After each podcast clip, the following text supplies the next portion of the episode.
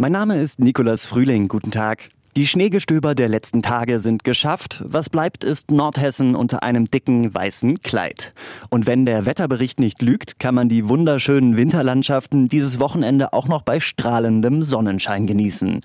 Grund genug, sich dick einzupacken, das warme Heim zu verlassen und sich mitten reinzuschmeißen in die weißen Massen.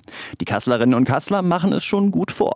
Im Bergpark gehen wir jetzt spazieren in Wilhelmshöhe. Ja, eine wunderbare Schneelandschaft, das macht Freude. Jetzt kommt der blaue Himmel ein bisschen durch. Das lohnt sich jetzt noch mal eine kleine Runde zu drehen, ja?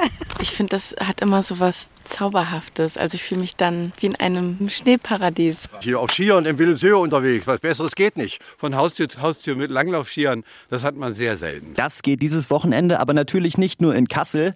Nee, noch viel besser draußen in der Natur. Zum Beispiel im Naturpark Habichtswald sind die Loipen schon eingespurt. Knapp 20 Kilometer Strecke mit klassischen Loipen und Skatingstrecken gibt es zu entdecken.